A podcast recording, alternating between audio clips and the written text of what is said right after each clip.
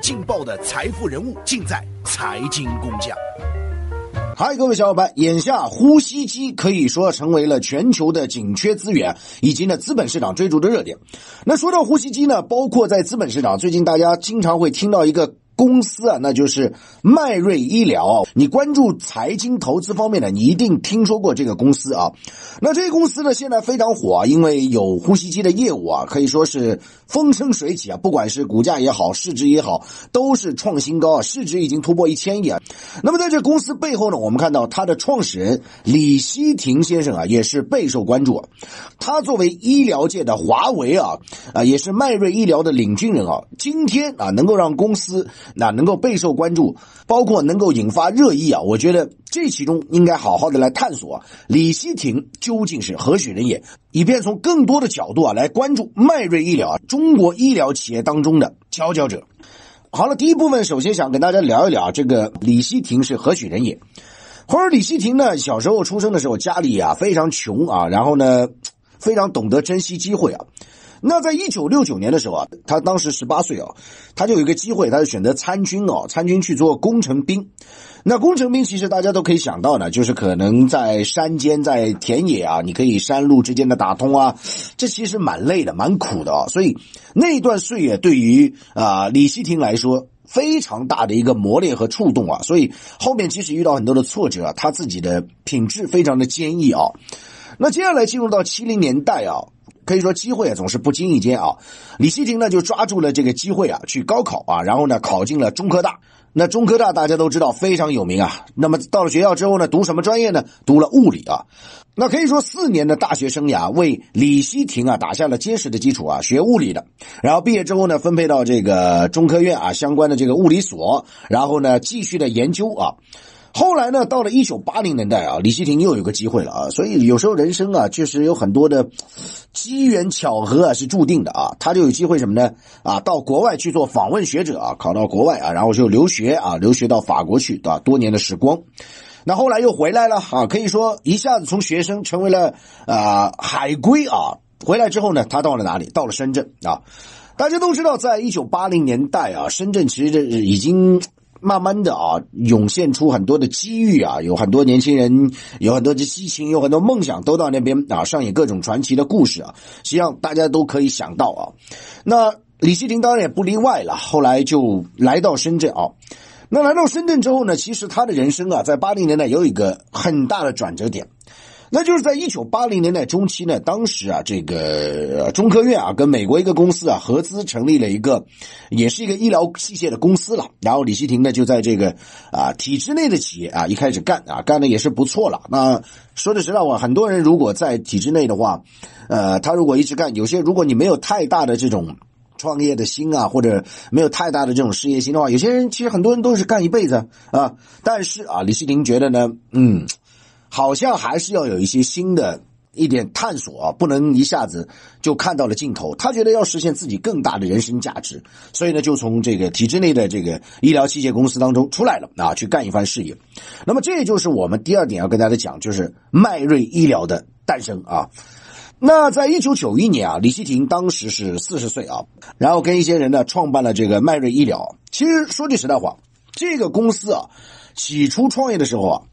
呃，也没有什么研发部啦，资金也很紧张，人员不足啊。其实这也是很多公司创立的，这个都是这样一个模板过来的。那当时呢，迈瑞医疗啊，主要是以代理医疗器械贸易为主的，就是别人生产，然后我在这里营销啊卖啊，是代理为主，但是也能赚很多了。比如说你到博览会上啊，慢慢的有机会签的订单很多啊，然后我经营这个地区的代理权啊。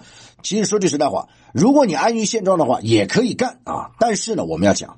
就医疗器械行业啊，是一个科技创新的行业。就是说，啊，没有自主知识产权，你没有未来的。你如果一直靠代理，那别人也可以替代你啊。你今天迈瑞可以代理啊，明天财经工匠可以代理啊。虽然说有点扯淡这句话，但是从中就可以看到，就代理的取代性非常高。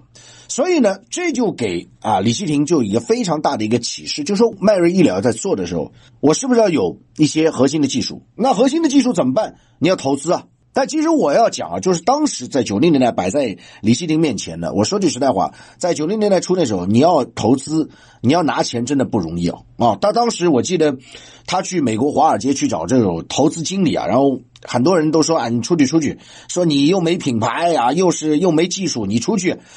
啊，好多人都拒绝他啊！当时让李希廷真的很灰心啊，真的感觉当头一棒啊！所以从美国回来之后呢，他暗下决心啊，你看不起我，那么多投资人看不上我，那我一定要干啊！那最终呢，也是一个机缘巧合，美国有一个资本终于有了钱之后呢，你可以看到啊，他就可以做投资啦，啊，慢慢的去平衡这个医疗器械的代理业务啊，跟这个自主研发的这样一个投入啊，所以你可以看到这个脉络下来。那到了一九九九年呢，迈瑞医疗自主研发产品的销售额就达到一个亿啊。那有了这样一个成绩之后呢，其实说句实在话，作为迈瑞医疗的创始人李希廷啊，他还是不满足，因为他认为呢，在医疗器械领域啊，有很多尖端的企业啊，我们讲包括通用电气啊，包括飞利浦啊，包括西门子啊，那我怎么办呢？我一定要去他们的市场。去欧洲，我去美国啊！一开始进军欧洲啊，欧洲打进去呢，他们主要是靠监护仪啊，就是比如说测心脏的咚咚咚咚啊，这个大家就可以理解啊，拿了很多大单啊。然后呢，呃，又想把目光聚焦到美国啊，当然一开始确实因为认证标准不同了啊，确实也是遭遇到挫折，但是他始终没有放弃，因为他认为呢，迈瑞医疗的产品如果只在中国卖。啊，那不行的，一定要在美国，一定要在欧洲，这样才有表现啊！就他有一句名言，他说：“打拳要跟泰森打，哈哈，甭管打不过，打得过，至少 KO，对不对？”啊，那整个发展你可以看到啊，迈瑞医疗的布局慢慢的从地区化，慢慢的走向全球。那在这个过程当中呢，确实我们讲啊，资本的力量再次助推了迈瑞医疗。到二零零六年。迈瑞医疗成功的登陆了纽交所啊，募集资金啊，成为了中国首家医疗设备企业海外上市公司啊。那好了，在美国上市之后，品牌有了，钱也有了啊，在医疗器械份额也是越来越大啊。然后啊，资本的投入啊啊，开始迈瑞医疗走一条什么路呢？就在接下来，他开始大举的收购啊。收购的目的是什么？弯道超车啊，各位朋友，一个我产品多元了，第二个我渠道多了，我第三个我收购你，我直接有技术啊。所以要借助资本的力量去整合能力，也是迈瑞医疗这家公司二点零版本的一个非常重要的途径。所以你就可以看到啊，从一九九零年代到二零零六年在美股上市这个十多年间，李希廷已经把迈瑞医疗从源自于深圳带向了世界。那第三点，我们讲跟大家说啊，就是迈瑞医疗啊回归 A 股啊，那。其实你可以看到，在中概股当中啊，很多的公司现在慢慢的都私有化，想回来啊，因为我们这其实机制也在不断完善嘛。那之前你可以看到，零六年迈瑞拉在纽交所上市啊，深耕十年之后，在医疗器械领域可以说是啊独领风骚啊。但是有时候说句实在话，在美国上市的公司啊，有时候蛮累的啊。你可以看到之前的瑞幸咖啡遭遇到做空，而且有一些境外资本啊，对一些上市公司不太友好啊。这里我们就不去讲了。所以呢，最终啊，李希廷决定在二零一六年让迈瑞医疗呢私有化，在美国退市，然后选择回来。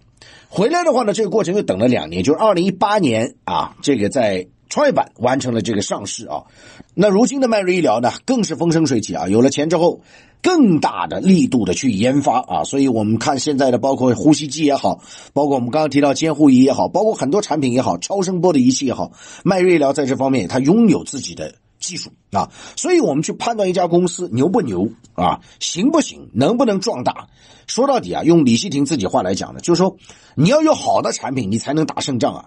这也是他一直说的迈瑞医疗的强项所在，所以呢，有了核心技术啊，有人就给迈瑞医疗起了个名字，说在中国医疗器械界啊，迈瑞医疗被誉为医药界的华为啊，研发的投入非常大，很多的公司你可以看到现在都在转型，都在加大研发，你像阿里啊也在研发，亚马逊也在研发，微软也在研发，华为也在研发，研发真的非常重要，舍得研发的公司，它往往具有战略的布局。而且研发，说句实在话，它是一个长线布局，有时候真的要舍弃短期的利益，这样的才能捕捉到长期的利益啊。